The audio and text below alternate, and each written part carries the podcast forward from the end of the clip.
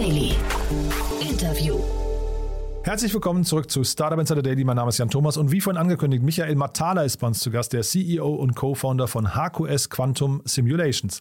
Ihr hört es am Namen schon, es geht um das Thema Quantencomputing und um die Einsatzgebiete und die Möglichkeiten, die Fantasie, die da drin steckt. Das ist ja eine ganz neue Technologie, die gerade entsteht und das Unternehmen Quantum Simulations, wie es der Name schon sagt, simuliert Quantencomputer. Das ist also wirklich ein, ja, eine Idee, auf die muss man erstmal kommen hat dafür gerade 12 Millionen Euro eingesammelt im Rahmen von einer Series A. Und jetzt sprechen wir gleich über die ganzen Einsatzgebiete, über die Hintergründe und auch, wohin geht es eigentlich mit diesem Markt. Das ist wirklich sehr abgefahren, finde ich. Bevor wir loslegen, kurz der Hinweis auf nachher. Um 16 Uhr geht es hier weiter mit Björn Schmuck, dem Co-Founder von Booyah. Und das ist wirklich ein tolles Unternehmen. Ich habe das ja neu schon mit Dorothea Gotthard besprochen von Capnemic Ventures. Da haben wir das so ein bisschen auseinandergenommen, die Finanzierungsrunde. Da gab es eine 1,8 Millionen Euro Seed-Finanzierungsrunde. Und das Unternehmen baut eine Bildungsplattform oder ich würde fast sagen eine Inspirationsplattform für Kinder. Das heißt, Kinder können sich dort Kurse anschauen, können an Kursen in Echtzeit teilnehmen und können dann anfangen, ihre Leidenschaften zu entdecken oder äh, zu entwickeln. Ist wirklich ganz, ganz toll, denn ein Kind weiß ja noch nicht, ob es lieber Zauberer werden möchte oder Astronaut oder Flugzeugbauer oder vielleicht Programmierer.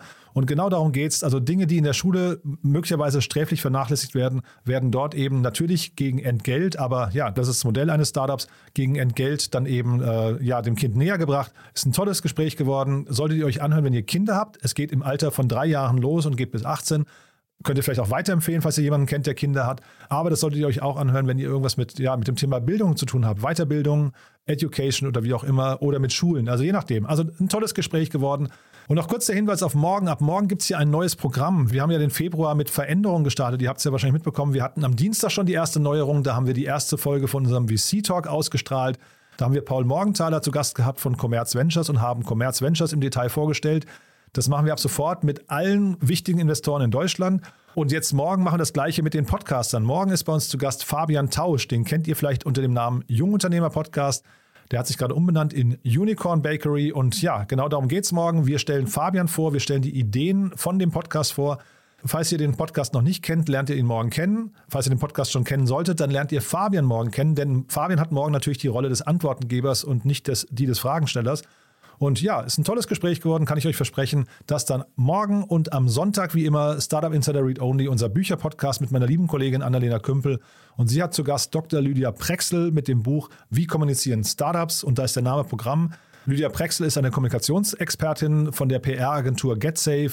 Und das Buch richtet sich an alle, die ein Startup haben, die wissen möchten, wie man in die Medien kommt oder die wissen möchten, wie gutes Storytelling funktioniert solltet ihr euch nicht entgehen lassen. Also zwei schöne Medienfolgen. Das eine, wie gesagt, zum Thema Podcast und das andere zum Thema Bücher. Einmal am Samstag, einmal am Sonntag.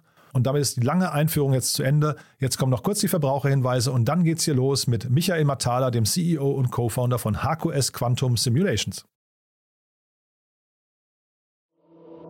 Startup Insider Daily. Interview. Ich freue mich sehr, Michael Matala ist hier, CEO und Co-Founder von HQS Quantum Simulations. Toller Name. Hallo Michael. Hallo Jan. Ja, der Name Schön, sagt schon, ja, ich freue mich, dass du da bist, weil ich habe äh, schon im Vorfeld gesagt, ich habe jetzt wirklich viele Fragen, weil ihr euch mit einem Thema beschäftigt. Der Name sagt es schon, äh, was ich nicht so kenne, was aber natürlich total an, Bedeutung gerade gewinnt. Ne? Wir reden über den Quantum, äh, Quantentechnologiebereich. Vielleicht kannst du uns mal einmal reinführen, was das überhaupt ist. Also wenn man jetzt wirklich mit Quantentechnologie anfängt, dann gibt es ja verschiedene Bereiche, Sensoren, ähm, Kryptographie und es gibt den Quantencomputer.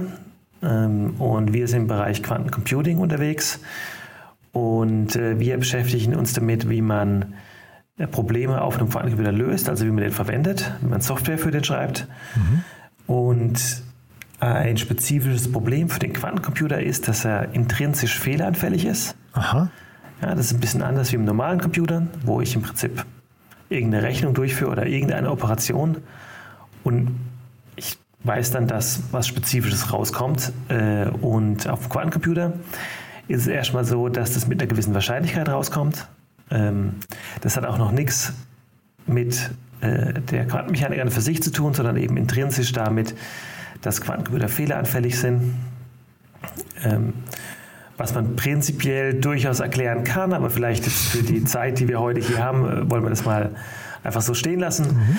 Und äh, damit beschäftigen wir uns so ein bisschen, wie man mit diesen fehlerbehafteten Quantencomputern, die auch genau die sind, die wir momentan schon zur Verfügung haben, mhm. wirklich äh, Probleme lösen kann. Ähm, in verschiedenen Bereichen. Und trotzdem diese Fehleranfälligkeit, kommt die über den Mensch oder wie kommt die? Die kommt im Prinzip durch äh, Störungen von außerhalb, also mhm. ähm, zum Beispiel durch elektromagnetische Felder ja, äh, oder auch durch äh, Vibrationen in einem Gebäude. Also die sind natürlich winzig. Ja? Mhm. Also ein Gebäude, in dem man sitzt, äh, vibriert immer so ein bisschen. Das merkt man natürlich normalerweise nicht, aber der Quantencomputer kann das durchaus merken. Ja? Und ähm, das sind so verschiedene Störquellen, die eben für den normalen Computer nicht ausreichen, um da irgendein Problem äh, zu erzeugen. Aber beim Quantencomputer kann das durchaus ausreichen. Und dann vielleicht trotzdem mal zu dem Markt, äh, vielleicht oder mal eine mhm. Marktprognose von dir. In welchen Marktsegmenten wird denn der Quantencomputer in der, in der Zukunft eine größere Rolle spielen? Also wir gehen davon aus, dass der Quantencomputer im Bereich äh, Chemie und Pharmatechnologie ähm, und Biotechnologie und ähnliches äh, eine Riesenrolle spielen wird. Mhm. Das hat damit zu tun, dass das alles Felder sind, wo man Materie im kleinsten verstehen will. Also ich will wirklich runtergehen auf eine Zelle und dann runter von der Zelle auf ein Molekül und vielleicht dann runter von dem Molekül auf ein Atom, okay. äh, wenn man so weitermachen will. Ähm, und quasi immer dann, wenn ich das tue, ist intrinsisch die Quantenmechanik relevant, weil wenn ich Dinge im kleinsten verstehen will, brauche ich die Quantenmechanik. Und eben genau um Probleme der Quantenmechanik zu lösen, ist der Quantencomputer besonders äh, hilfreich. Ähm, das ist schon im Namen natürlich, ja. Also mhm. daher kommt es natürlich auch. Äh, aber generell gibt es auch einen Zusammenhang damit, dass eben es ist schwierig, quantenmechanische Probleme auf normalen Computern zu lösen. Und es ist leichter, die auf einem Quantencomputer zu lösen. Umgekehrt ist aber auch so, genau aus diesem Grund kann für spezifische Probleme der Quantencomputer eben Dinge tun, die ein normalen Computer nicht kann. Also das hat einen Zusammenhang, die Schwierigkeit, quantenmechanische Probleme zu lösen und die, die quasi Fähigkeiten des Quantencomputers gehen Hand in Hand. Mhm. Ich habe mal irgendwann gelernt, dass, äh, glaube ich, äh, korrigiere mich, wenn es falsch ist, dass ein Quantencomputer quasi parallel rechnet. Ne? Während ein, ein normaler Rechner äh, ja quasi linear oder sequenziell, also nacheinander rechnet, macht ein Quantencomputer diese ganzen, ganzen ähm, äh, Berechnungen auf einmal. Ne? Das kann man ungefähr so sagen, ja, das ist äh, richtig. Ähm, wenn man, also wie kann man sich das ungefähr vielleicht vorstellen? Also schon auch ein bisschen technisch. Äh, wenn ich eben ein, mir irgendein äh, Speicherbauteil anschaue auf einem normalen Computer mit vier Bits, ja, Bit mhm. ist die Grundeinheit des normalen Computers, mhm. und da kann ich ein 0 oder 1 reinschreiben oder eine 1 ja, reinschreiben in ein normales Bit. Und wenn ich vier Bits habe, dann gehen da, kann ich eine 4-Bit-Zahl, also 1001 zum Beispiel da reinschreiben. Die Grundeinheit des Quantencomputers ist das quantenmechanische Bit. Und wenn ich jetzt vier quantenmechanische Bits habe, können die eben in allen Zuständen gleichzeitig sein. Das heißt, diese vier quantenmechanische Bits können eben dann in allen 16 Zuständen gleichzeitig sein. Und jetzt kann ich mir jetzt überlegen, was das heißt, wenn ich jetzt von 4 auf 5 quantenmechanische Bits gehe, 4 auf 5 Qubits, dann habe ich halt nicht mehr 16, sondern 32 Zustände. Dann gehe ich auf 6 Qubits, dann habe ich 64 Zustände, 7 Qubits, 128, ja, 256 und so weiter und so weiter. Sprich, das eskaliert dann ziemlich schnell und das ist genau diese Parallelisierung, die dann im Detail zu nutzen, ähm, ist gar nicht so einfach. Das sprengt ähm, fast ein bisschen das Vorstellungsvermögen, ne? Das ist richtig, ja? ja. Also das heißt, man kann die auch nicht, also es ist nicht ganz so einfach wie zu sagen, ich lasse einfach irgendwas parallel laufen, weil ähm, die Art und Weise, wie ich das Problem reinbringe in den Quantencomputer, muss im Prinzip genauso sein, wie ich auch ein Problem reinbringe in, in normalen Computer. Und dann muss ich sozusagen intern, intern in dem Quantencomputer die Parallelisierung aufbauen. Und am Schluss muss da auch wieder ein Ergebnis sein, das auch genauso aussieht wie auf einem normalen Computer. Ja. Also auch diese Parallelisierung muss dann wieder weg sein. Und das ist ähm, äh, ziemlich schwierig. Äh, und eben gibt es, es gibt im Prinzip auch nur ein paar wenige Tricks, mit denen das immer gemacht wird. Ähm, und dann spezifische Probleme, für die das gemacht wird. Eines ist eben das Lösen von intrinsisch quantenmechanischen Problemen. Ein anderes berühmtes Problem ist ähm, das Verschlüsseln von Passwörtern. Und ich verstehe jetzt richtig, ihr simuliert Software oder Workflows ne, auf Quantencomputern und das hat damit zu tun, dass Quantencomputer natürlich momentan extrem teuer sind und auch extrem rar. Ne? Das heißt, äh, man bucht sich da eigentlich, also geht ja immer wieder durch die Medien, das hat irgendwie, irgendwie, äh, keine Ahnung, das KIT oder sowas haben dann irgendwie einen Quantencomputer angeschafft. Das ist dann richtig so ein Jahrhundertereignis fast, weil es noch so rar ist. Und dann bucht man sich dort äh, Rechenkapazitäten und damit die optimal genutzt werden, kommt ihr ins Spiel, ja? Das könnte man grob so sagen. ähm, sagen wir mal, wir bauen generell Software. Ich lache nur, weil, weil, du immer sagst, man könnte es grob so sagen. Das heißt, ich bin ja. immer so ein bisschen leicht dran vorbei, ne? Ähm, ja, aber äh, genau, aber nur leicht. Ja? Okay. Also genau, es geht genau in die Richtung. Ähm, sagen wir mal, generell bauen wir Software, Aha. die ähm, wo die, die Teile, die man auf dem normalen Computer laufen lassen wird und die Teile, die man dann später zum Quantencomputer schickt, äh, klar definiert sind und dann auch ein Teil vom Problem immer definiert wird, das den maximalen Benefit hat, wenn ich es auf den Quantencomputer schicke. Und dann haben wir immer noch Software, die auch auf normalen Computern läuft, die trotz der Schwierigkeit, so ein Problem auf normalen Computern so ein Problem zu lösen, eben das doch dann tun kann, prinzipiell bis zu einem gewissen Grad, sodass wir immer noch die Möglichkeit haben, eben doch einen normalen Computer aufzurufen oder, wenn er zur Verfügung steht, den Quantencomputer. Ähm, das heißt, das ist äh, eine wesentliche Aufgabe, um die wir uns kümmern, aber dann eben auch in der Software, die wir für den Quantencomputer haben, kümmern wir uns um dieses Fehlerproblem. Ja, also das ist auch ein Teil der Aufgabe, die wir äh, übernehmen. Äh, und es ist momentan genau richtig. Ähm, Im Prinzip ähm, ist es wahrscheinlich so, dass sich momentan große Forschungsinstitute äh, Quantencomputer kaufen werden erstmal und dann die dort genutzt werden. Äh, und dann gehen wir aber davon aus, dass auch immer stärker in der Cloud die zur Verfügung steht. Ich meine, prinzipiell existieren schon äh, Cloud-Computer, zum Beispiel bei Amazon. Aber die sind, würde ich mal sagen, eher momentan dazu da, um kleine prototypische Tests zu machen. Und ich denke, das wird erst in Zukunft auf, ausgebaut zum richtigen, echten Service für produktive Nutzung. Es gab ja in der Vergangenheit, ne, bei, den, bei den herkömmlichen Prozessoren und so weiter, gab es ja immer dieses Moore'sche Law. Ne? Da, da, hat man irgendwie mhm. jedes Jahr oder alle 18 Monate waren es, glaube ich, eine Verdopplung der, äh, der Computergeschwindigkeit, der Rechenpower gehabt und zeitgleich ist ein linear oder fast überproportionaler Preisverfall damit einhergegangen. Ist das im Quantencomputing-Bereich auch so oder, oder bleiben die so? Was, was kostet eigentlich so ein Quantencomputer? Ähm, wer sich das angucken will, kann ja mal auf nach Amazon Bracket googeln und sich Aha. dort die Preislisten angucken. Aha, okay. Die Preise sind da definiert als äh, per Shot, weil man okay. oft, Shot ist sowas wie, ich mache eine Rechnung Aha. und oft muss ich eine Rechnung wiederholen, weil ich mehrfach mitteln muss. Und sag mal, so die Menge an, an Shots, die ich brauche für eine Rechnung, würde ich mal sagen, liegt so zwischen 10.000 bis 100.000. Und daraus kann man sich dann so einen Preis berechnen ich würde mal sagen, ähm, das Aufrufen eines Quantencomputers geht in die mehrere hundert Euro.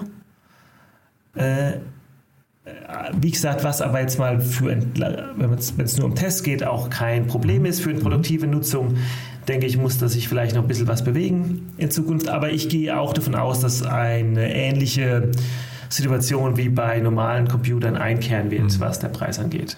Na, ich frage auch so ein bisschen, wie groß euer Markt ist, weil ihr müsst ja jetzt im Prinzip, ähm, also wenn der Markt relativ klein ist, ähm, dann ist ja möglicherweise auch die Nachfrage nach eurem Produkt relativ klein oder geht das nicht ein, einher? Genau, also jetzt 2022 ist der Markt noch klein. Aha. Ja? Mhm. Ähm, aber fast aber, forward dann, ja, okay. Mhm. Genau, genau. Also die Frage ist halt, wie schnell er wächst. Ja? ja. Und ich meine, ähm, ein exponentiell äh, wachsender Markt äh, ist halt immer schön, wenn man in dem ist, ja, von Anfang an. Ja. Und davon ist auszugehen, dass das der Fall sein wird. Äh, dementsprechend, bis der Markt wirklich ähm, eine gewisse Größe annimmt, gehen wir schon noch davon aus, dass es einmal 2024 oder 2025 wird. Wobei eben der Markt für ähm, diese Software und die Computer für High-Performance-Computing-Center, also für akademische Center, können, also gehen wir davon aus, dass er jetzt schon dieses Jahr und nächstes Jahr äh, nicht also signifikant sein wird. Das heißt, ihr seht auch schon eine große Nachfrage, zumindest nach der Rechen, äh, nach, nach diesen Shots hast du gerade genannt, also nach den Rechenoperationen von Quantencomputern, ja? Äh, ähm, ich kann es nicht beurteilen, quasi, wie so. viel Nachfrage da ist auf Amazon Bracket. Das ah. weiß ich nicht. Ah ja, ich dachte, weil das wäre ja dann im Prinzip die Leute, die dort äh, ob, ähm, rechnen lassen, sind ja quasi the theoretisch eure Kunden, ne? Könnten eure Kunden sein. Könnten unsere Kunden sein, Ja. richtig. Das heißt, ähm, oder wir reden ja heute über eine Finanzierungsrunde. Lass uns mal kurz darüber sprechen, weil das finde ich ja auch hochgradig spannend. Da sind ähm, äh, also bei den Bestandsinvestoren äh, Hightech Gründerfonds habe ich gesehen, UVC Partners und äh, Brains to Ventures mit dabei, ja. Äh, und jetzt dazu gekommen ist ein Fonds, der heißt Qu- Quantonations. Das finde ich auch schon wieder ein, ein super, also auf Quantencomputing spezialisiert. Ich, weil meine Frage war eigentlich, wie schwierig ist das für sowas, äh, für so ein Thema wie eures dann äh, Investoren zu finden? Aber scheinbar gibt es auch eben Investoren, die genau darauf spezialisiert sind, ne? Genau, es ist ja ein heißes Thema, ja, und ähm, dem zu Recht ein großes Wachstumspotenzial äh, zugesagt wird. Ähm, natürlich gibt es verschiedene Benchmarks, die man im momentan in unserem Feld ähm, nicht so einfach erreichen kann. Also Benchmarks, die sagen wir mal, für eine ganz normale SAS-Software angelegt werden, wo man, sagen wir mal, ähm, wo man bei uns quasi ein bisschen andere Benchmarks äh, erzeugen muss oder akzeptieren muss. Ähm, aber äh, generell ist die Finanzierungssituation, denke ich, ähm, ganz, ganz gut. Also ich kann mich nicht beschweren. cool. Und euer Wettbewerb, äh, also gibt es viele Unternehmen, die das Gleiche machen? Ich kenne mich da leider gar nicht aus. Ne? Gibt es da viele Unternehmen oder seid ihr da auch so, ich weiß nicht, äh, allein auf weiter Flur? Also unsere Konkurrenzsituation sieht folgendermaßen aus. Auf der einen Seite haben wir ja schon einige Firmen, die eben auch Software machen im Bereich Quantencomputing. Die machen aber häufig, zumindest insofern ich das sehen kann, mehr sowas wie SDKs, Software Development Kits. Und wir machen eher in einem spezifischen Bereich End-to-End Software. Ähm, und dann gibt es natürlich Leute, die auch, sagen wir mal, Software für die Chemie- und Pharmaindustrie anbieten auf normalen Computern, äh, die auch sehr gut ist, ähm, wo man eben dann wirklich in Zukunft darauf setzen muss, dass der Quantencomputer eben da einen signifikanten Boost für unsere Software bringen wird, genauso wie wir es uns vorstellen. Sprich, ähm, ich würde schon sagen, dass wir uns äh, stark differenzieren können von den Wettbewerbern momentan. Wobei es natürlich, wie gesagt, schon Firmen gibt, die in unserer Umgebung auch aktiv sind. So ist es nicht. Und gibt es denn aus deiner Sicht Branchen, die jetzt komplett durch Quantencomputing verändert werden? Also KI ist wahrscheinlich ein Riesenthema generell, ne? oder zum Beispiel auch die Kryptobranche, spielt die da eine Rolle? Also siehst du, wie, wie guckst du da zum Beispiel Blockchain und vor allem äh, Bitcoin an der Stelle? Ähm, siehst du, dass die vielleicht irgendwann mal auch, weiß nicht, dass, dass denen ein Quantencomputing-Thema gefährlich werden könnte? Wenn ich jetzt mal eine Extrapolation machen müsste von der momentanen Hardware, wann diese in dem Bereich Kryptographie relevant sein könnte, dann vielleicht auch für Dinge wie Blockchain, äh, dann würde ich die Zeitskala mal auf ca. 15 Jahre setzen. Oh, Ja, dann ist die Hardware wahrscheinlich in dem Zustand, dass man in dem Bereich was machen kann. Ähm, vielleicht, wenn es schneller geht, sagen wir mal 10 Jahre. Ja? Ähm, vorher sehe ich nicht, dass da äh, unbedingt was passieren wird. Wobei auch 10 Jahre, das sollte man nicht unterschätzen. Wenn ich irgendwelche Protokolle oder ähnliches umstellen will, äh, sollte man da wahrscheinlich früh genug mit anfangen. Das können sich die Leute in dem Feld überlegen. Ich bin quasi in diesem Feld Blockchain ehrlich jetzt, jetzt nicht so versiert unbedingt und auch nicht unbedingt so stark interessiert. das geht ja eher um die Rechenpower, ne, die ihr mitbringt. Das ist ja das Spannende. Und ich finde, zehn Jahre, das wär, da würde mir jetzt schon mulmig werden, weil wir reden ja eigentlich über das neue digitale Gold, das dann plötzlich möglicherweise gar nicht mehr funktioniert. Ne? Genau, genau. Also das ist richtig, ja. Ähm, es ist nicht so einfach, dass einfach mehr Rechenpower ist. Es sind spezifische Probleme, die der Quantencomputer deutlich schneller lösen können. Aber Probleme aus der Kryptographie gehören dazu. Ähm, ich bin nicht auf dem letzten Stand der Dinge, ob das auch für die Protokolle innerhalb der Blockchain gilt. Mein Verständnis ist aber ja. Okay. Ja. Ähm, aber ich bin da nicht quasi auf dem letzten Stand, ob das so ist oder nicht. Aber es ist generell so, da das quasi kryptografische Methoden sind, ist es was, was in dem algorithmischen Speedup der Quantencomputer ähm, den, Quantencomputer bieten, kann das enthalten sein. Ja, da- das Risiko besteht auf alle Fälle. Und trotzdem, so, Äh, gibt es so Branchen, würdest du sagen, also was hier zum Beispiel wahrscheinlich äh, immer relevant ist, ist so Natur, ne? Entwicklung der Wetter und, und vielleicht auch, ähm, keine Ahnung, der Auswirkungen der, der Klimaerwärmung und so weiter. Sind das Dinge, die man damit berechnet oder siehst du andere Branchen, wo du sagst, die müssen aufpassen, die werden durch Quant- Quantencomputing nochmal komplett verändert? Ähm, die Branchen, die wir am ehesten sehen, ist äh, quasi Pharma, Pharmazie, mhm. also Herstellung und Entwicklung von Medikamenten. Mhm. Dann Chemie. Hier geht es quasi vollständig um die Entwicklung von neuen Materialien, wie zum Beispiel Elektroden für Batterien, heißes Thema. Ähm, dann alle möglichen Prozesse, die durch ähm, Katalysten betrieben werden. Also ich weiß nicht, ob, du, ob klar ist, was ein Katalyst ist. Ein Katalyst ist was, wo ich in einem chemischen Prozess einsetze, um die Energie, die ich brauche, zu senken. Mhm. Äh, das wird überall verwendet. Das heißt, ähm, wenn man da Energie gewinnen kann oder Energie reduzieren kann, dadurch, dass ich einen besseren Katalyst habe oder einen besseren katalytischen Prozess, kann es immens wertvoll sein. Das ist ein Bereich, äh, den ich sehe. Äh, Entwicklung von magnetischen Materialien für zum Beispiel Speicher Entwicklung von Molekülen, die ich zum Beispiel in Bildschirmen einsetze, ja, die gewisse Lichte, ähm, Wellenlängen abstrahlen. Das sind so die Bereiche, wo ich sehen würde, vielleicht dann auch in allen möglichen Entwicklungen in der Prozessortechnologie. Mhm. Ähm, aber sehr viel also, Fertigung, ne? wenn ich dir jetzt so, wenn man das mal clustern würde. Ne? Du, du, sprichst jetzt sehr viel Chemie, Pharma, Prozessor, Katalysten und so. Das sind alles so Dinge, wo, wo es eigentlich äh, um relativ konkrete, was nicht, die Ergebnisse von Prozessen geht, ne? Genau, wobei vor allen Dingen Prozesse, wo ich halt ähm, mikroskopische Fragestellungen habe. Ja, interessant. Ja? ja. Ähm, dieser ganze Bereich, der, der quasi Technologien, die eben auf äh, Miniaturisierung basieren, ist ja auch, würde ich mal sagen, der treibende Faktor unseres technologischen Fortschritts in den letzten 70 Jahren. Mhm. Äh, vielleicht sogar länger. Wenn man gerade Deutschland anguckt, äh, die Chemie war schon immer eine der treibenden äh, Industrien, auch schon im 19. Jahrhundert. Äh, sprich, ich würde sagen, viel von dem, was sich seit äh, ja, fast 100 Jahren vielleicht entwickelt, basiert auf unserer immer steigenden, steigenden Fähigkeit, die die Welt im Kleinsten zu verstehen. Mhm. Und auf den Trend, ähm, der weiterhin wichtig und stark ist und auch schon ja von vielen Industrien vorangetrieben wird, setzt halt der Quantencomputer auf. Mhm. Ja, wirklich sehr spannend. Und da sag mal, ihr seid als ähm, Spin-off der KIT ähm, ähm, gestartet. Ne? Wie, wie, groß seid ihr jetzt? Und vielleicht kannst du mal ein bisschen was über eure Teamkultur erzählen. Du hast mir auch gesagt, ihr sucht Mitarbeiter, ne? Genau. Also wir sind, ähm, die Firma ist 2017 gegründet worden. Damals haben wir im Prinzip angefangen mit äh, Beratungsaufträgen für äh, BSF und Bosch im Bereich Quantencomputing und äh, quasi Simulation von quantenmechanischen Prozessen auf Quantencomputern.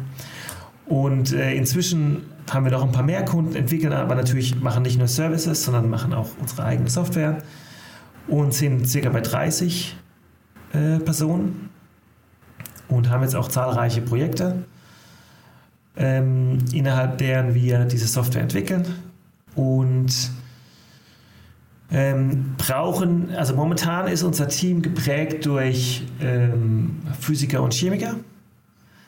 Aber was wir eigentlich dringend brauchen jetzt in Zukunft sind Leute, die direkt aus der Softwareentwicklung kommen. Mhm.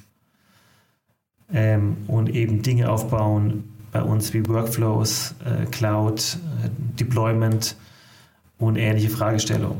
Und ähm, wir sind da sehr froh, wenn sich Leute bei uns bewerben aus dem Bereich. Äh, generell, natürlich jetzt in Covid-Zeiten ist bei uns Homeoffice ganz normal, sprich äh, überall aus Deutschland können sich alle Leute bewerben. Äh, wobei wir auch Office zur Verfügung stellen, also Leute können auch gern kommen. Mhm. Unsere Feststellung ist, dass am Anfang dieser ganzen Zeit äh, Homeoffice sehr populär war, aber doch jetzt inzwischen ähm, der Bedarf zurück ins Büro zu kommen, wieder zunimmt. Ähm, sprich, äh, wir freuen uns, wenn sich Leute aus dem Bereich Softwareentwicklung, äh, die sich vielleicht für ein gewisses innovatives neues Feld interessieren, äh, bei uns bewerben. Äh, vielleicht, wenn hier jemand zuhört, dann äh, und eine neue Stelle sucht, dann kann er uns gerne ein CV schicken. Mhm. Und ich höre raus, ihr entwickelt sehr nah am Kunden, aber ihr seid keine Agentur, ne? Ihr, ihr wollt schon ein reines Software-Thema sein, perspektivisch, ne? Genau, also wir machen Aufträge, ja, auch um, ähm, also wir machen auch Entwicklungsaufträge, aber ja, wir machen auch unsere eigene Software und das Endziel ist natürlich, ein ganz normales Softwareprodukt anzubieten. Startup Insider Daily. One more thing. Präsentiert von Sestrify. Zeit- und kostensparendes Management eurer SaaS-Tools. Und das ist dann vielleicht genau die Brücke, Michael, zu unserem äh, Tooltip. Du hast mir erzählt, dein Tooltip hat auch was mit Softwareentwicklung zu tun. Ne? Wir haben ja eine ganz tolle Kooperation mit äh, Sestrify, die uns dabei unterstützen. Und deswegen fragen wir auch unsere ganzen Gäste nochmal nach ihrem Lieblingstool. Und dein Tooltip hat was mit äh, Softwareentwicklung zu tun, ne? Genau, also wir verwenden in unserem tagtäglichen Arbeiten Jira von Atlassian, ähm, was ein Tool ist, das verwendet wird, um eben äh, agiles Arbeiten zu managen.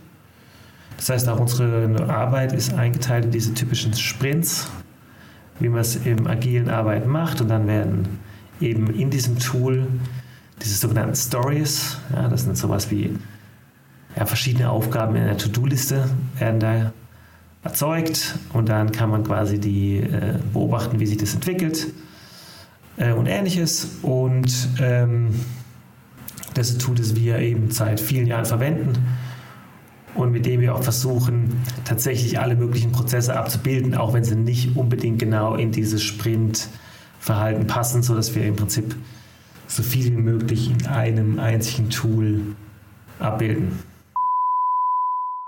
Das Segment One More Thing wurde präsentiert von Sastrify, der smarten Lösung für die Verwaltung und den Einkauf eurer Softwareverträge. Erhaltet jetzt eine kostenlose Analyse eurer SaaS-Tools und alle weiteren Informationen unter www.sastrify.com/insider.